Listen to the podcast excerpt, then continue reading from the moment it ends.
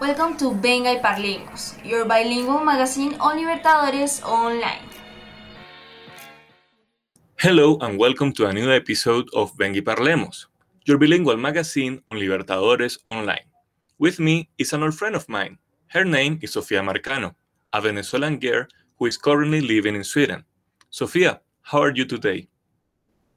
Hi, I'm very good today, and thank you so much for having me here. It's, a, it's an honor. Sofia, let's start talking about your story. Coming out from Venezuela, how did you get to Sweden? Mm, well, uh, making a, a, very long story short, um, everything started because um, due to the current uh, economical and political situation in Venezuela, uh, I decided that uh, I wanted to kind of go abroad and try uh, something else, uh, try to look for another opportunities. So I started in the United States for a while. And after that, I really wanted to get more. And then I decided to try some opportunities in Europe. And for some reason, I ended up in Sweden. Is of my understanding that you live in several places before, like New York and even Paris. How was it?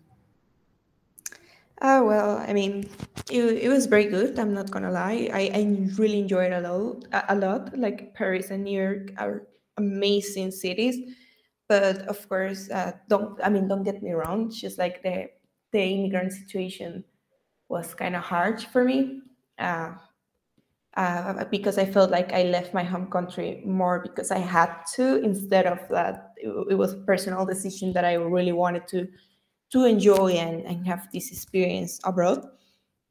Uh, of course, I, I, felt very homesick in the process. Uh, I was missing my mom, I was missing my home, my, my dad, and my friends, when, since they were not there in order to, to support me, uh, even though I have them um, um, online. It's not the same thing. And of course, like the cultural shocks and it, it was a big deal to be honest uh, but i feel very lucky that i had the opportunity to to live in, in these cities which are amazing totally amazing. And i think uh, just being an immigrant kind of shaped my personality at this point and the person that i am today. And i feel very grateful that even though maybe it wasn't that good at the beginning like the the outcome was amazing and so happy for it And now that you men mention it, what cultural differences have you found between Latin America and Europe or even North America? Mm. Well, yeah, there's so many stuff. Um, for example, there's something very particular here in Sweden that I found very hard and shocking at the beginning. Um, for example, if you're treating your professors or your teachers, like there's not really a hierarchy in in here like you call your teachers by their names not even their last names. And there's not like a I, of course like there's always respect but for example there's no you don't see a line in there you know like everybody's equal no matter the position you have. And it's not only in schools or universities but also in your work environment which i found kind of harsh. Because of course in venezuela you always had like a pyramid of positions and of course like the person that has the most a level and or and then you need to be very respectful. So yeah that was very shocking at the beginning i'm not gonna lie. As well the food. The food was different. I mean it's completely okay for sure but it wasn't the same as latin america. Um, for example something that was very curious to me and i still find kind of weird it's like they put like a special it's like a jam thing like something with uh, some fruits on meat, which is I, I, it's it's fine. I have tried before, but I don't know. It's something that you don't see that often in, in Latin America. Do you miss arepas, maybe? Oh, sorry. Could you repeat that again? Do you miss arepas, or is there a Swedish type of arepa, maybe? No, there's not a Swedish type of arepa. However, it is possible to find the harina pan here in Sweden. So I, I try to make them here at home for sure. uh, but the feelings are kind of I don't know. Like I miss the traditional ones in Venezuela because there's some stuff that you cannot find here at all. So it's been complicated. Like for example, the quality of avocados is not the same at all. Oh, that hurts. So no guacamole in Sweden. I mean, yeah, there's some guacamole, but not that often. Okay, and let's talk about your international uh, baccalaureate. What is that? Oh well, that was um, that was a international uh, program. An international high school program that's basically taught in English. And you have the opportunity to learn different subjects. You can choose uh, the subjects that you want in order to uh, in order to uh, according to the things that you want to do in the future or the career you want to apply in university. Uh, I had the opportunity to do it here in Sweden it was very good. Uh, the something particular about this program is that is uh, the teachers are almost seen as an equal as before. But it's like the teacher is not there to teach you at all, but like to guide you somehow. Like they kind of provide the knowledge, but you need to figure it out by yourself at some point, which I found challenging. Like a like comparing the same situation in Latin America or the educational system in Latin America. But it was very good and I really enjoy it. And I think, like everybody, at some point, maybe in high school, like if some teenagers have the opportunity to choose what kind of education they would like to get, um, maybe IB program would be a, a nice choice. You recommended it. Yeah, I mean it's difficult, but I think it's worth it. Well, now you are in college. How was the path to get there? Oh, it was very good to be honest. Like, uh, I uh, at the end of the day, I decided to use my my international grades, the one that I that I got from Venezuela, instead of the uh, international program that I was doing here in Sweden. Uh, of course, like at the beginning, it's like the excitement you get in order to because since you get you got accepted, um, and of course there is an international competition according to the college you are applying to but in general terms, it was very good. Uh, now that I'm, I'm, attending university here in Sweden, um, I guess it's not the same situation for Swedes that I'm going to university since uh, I'm kind of in a more international environment, but uh, it's very good. Everything's very good so far. Mm. Are there students from other nationalities as well? Well, yeah, yeah. There's a lot of uh, nationalities in there. Uh, it's very, it's very, very international. To be honest, like I have never had the opportunity to interact with so many people with so many cultures. Like, uh, like to give you an example, there's a lot of people from Latin America, but as well there's some other people from Africa I, or maybe the middle the Middle East, and and, and other people and other people from Europe. So it's a it's a very opportunity to to have this uh, international or this cultural uh, exchange. And is it hard to live in a country where almost no one speaks Spanish? Uh, yeah, absolutely. I found it kind of hard. Uh, it's kind of funny because every time that I kind of I, that I found someone that speaks Spanish, it's like I get very excited about it. I don't even care if someone from Europe or maybe someone that speaks Spanish in a second language is so good, um, because uh, that's kind of those those are the details that kind that kind of make you feel like you're back at home, you know. Uh, but even though like at this point it's been almost three years, uh, feel good about it, and of of course I miss it a lot. But I have my friends and and of course my family that speaks Spanish online, but but yeah, I still do it. So. In Sweden, they speak English as a second language, but it's mostly Sweden, right? Have you had problems communicating with others? Uh, yes, yes. I mean, in the in the Swedish educational system, um, um, like the Swedes get to to know some English or get to learn some English uh, since they're in in elementary school, but um, you can see like in in in older generations that the the, the language there's a language barrier with them because they don't really speak english at all. But in general terms like going to the supermarket or maybe uh, calling the bank because you have a, a situation with your bank account or or maybe something completely different it's kind of easy to to carry on I mean, sometimes there is there's there's a, a factor in there, or even ordering in a restaurant. Uh, but of course, there's some people that don't speak English at all. But I mean, I think like I consider that you can carry on a life here without speaking Swedish. That I don't think it's the the the correct thing to do, but it's possible to do. And are you planning to learn to speak Sweden Swedish? Uh, yes, I actually am I'm learning some Swedish. Of course, it's very difficult since it's not very similar to Spanish or English at all. But um, it's a very interesting language, uh, kind of hard.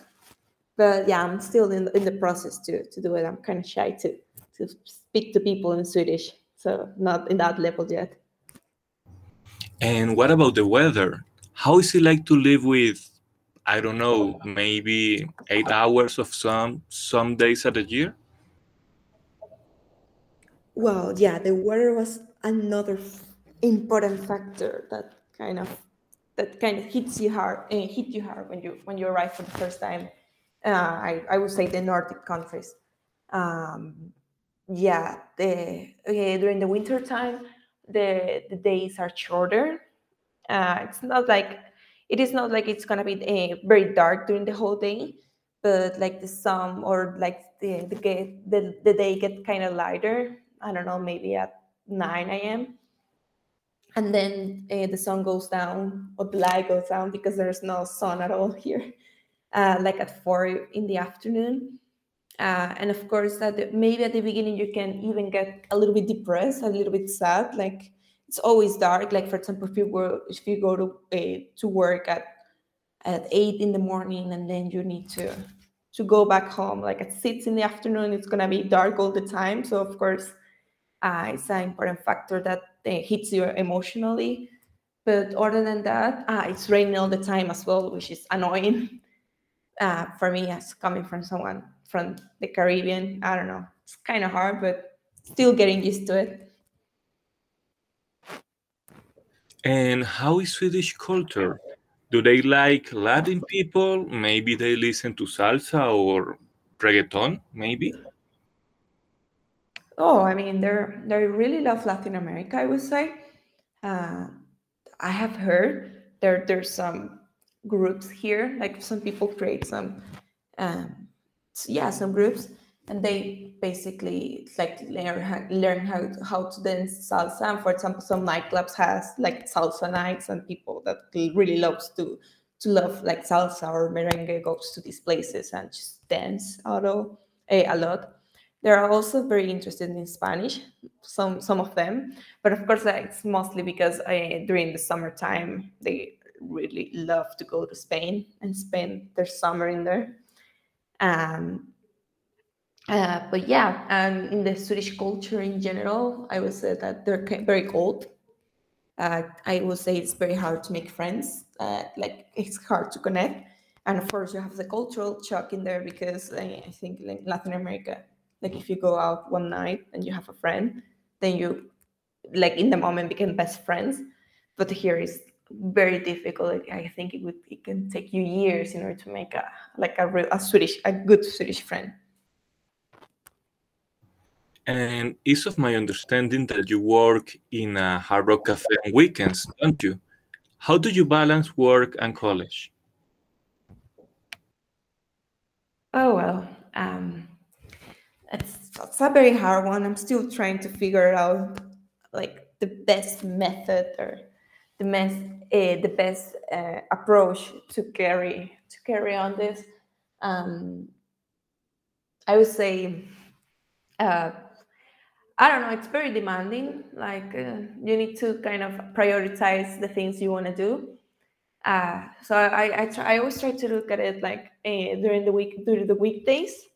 Uh, my job is related to university or college um, uh, situations like uh, home, not homework but like study time and having my lectures and being and study a lot and, and all that um, and then during the weekends nothing related to school but focus on working and, and just being there with them in the restaurant. So i'm still trying to learn how to do it. It's, it's very hard but I think it's working if you have the the, the great eh, like a good mindset and just try to be very organized with your time and, and prioritize your stuff. And what about your future do you see yourself living in sweden after graduating from college mm, i would say that i see myself living here for some for more years just because like living conditions here in Sweden are very good, more than I really expected. Like they, they have a very good health uh, system. And of course, the educational system is absolutely amazing. So, and of course, like the, it's a very equal uh, situations uh, when you need to start finding a, a job so I would say I would like to have that kind of experience uh, here in Sweden, like something related to my to the career that I'm trying to do at this point. And yeah, I would say Sweden is a good place to to live, to be honest. But do you miss Latin America? Do you miss your country? Oh yeah, absolutely. I I totally do. Um, however, uh, at this point of my life. I think that I have more opportunities here abroad. I, I think I, I feel like I already have. I feel like I, I already eh, I already formed a life. Like I, I, I have moved a lot during this process in the last uh, three years, and I don't I don't really know if I see myself doing like a, another big moving, especially to another continent again. I think I'm willing to change the country here in Europe, but I don't. I'm not sure if I would go back to Latin America and start over. I, I, I guess it's good for visiting, but no, I don't know. I don't really see myself in the future living back in Latin America. And how was it to adapt yourself to Swedish culture? Is it as different from ours as we may think? Yeah, I think it's totally different. Um, I mean, I mean, there are some factors that might be similar to our culture, but in general terms, I would say it's it's very. I, I mean, it has its discrepancies. Um, like for example, something that I really enjoy, or as something that I have noticed that I like about Swedish culture, is that uh, they also celebrate um, Christmas on the December 24th, uh, which in most of the countries do it in the 25th. Um, but the 24th is something very special because they get together uh, since like uh, from maybe one in the afternoon and they spend the whole night together and it's a very family time and they see like the Donald Duck. It's a thing here and watch the lottery together. Uh, I don't know why, but it's a, a traditional thing and I think it's something like a family. It's like being with your family in Latin America. It's, I mean, it's very similar to Christmas time. Right? Like Christmas, Christmas is about spending time with your family and just just getting to see that you that that's the most the, the most important thing in life. I would say. But I mean, as I mentioned before, like making friends here, it's kind of hard, especially if you if you're trying to to to get uh, to go uh, to get to know a, a, a suite but otherwise it's i don't know it's very different well sofia i have so many questions to ask you but before we are going to take a break and listen to some music. Let's hear charlie puth with his song we don't talk anymore. We don't talk anymore. We don't talk anymore. We don't talk anymore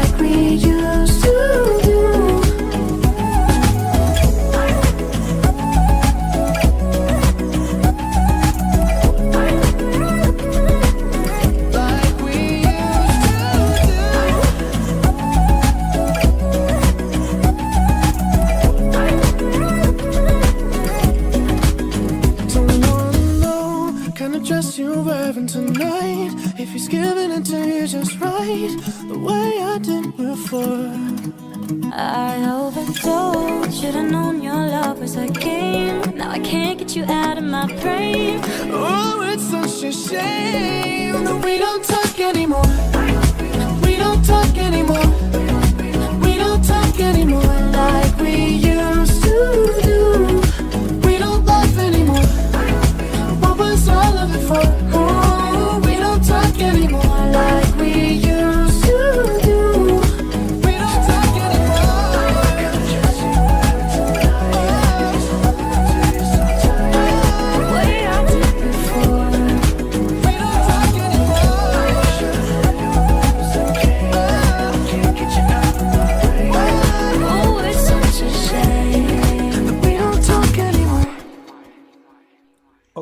Now we are back from the break here on Vengi Parlemos.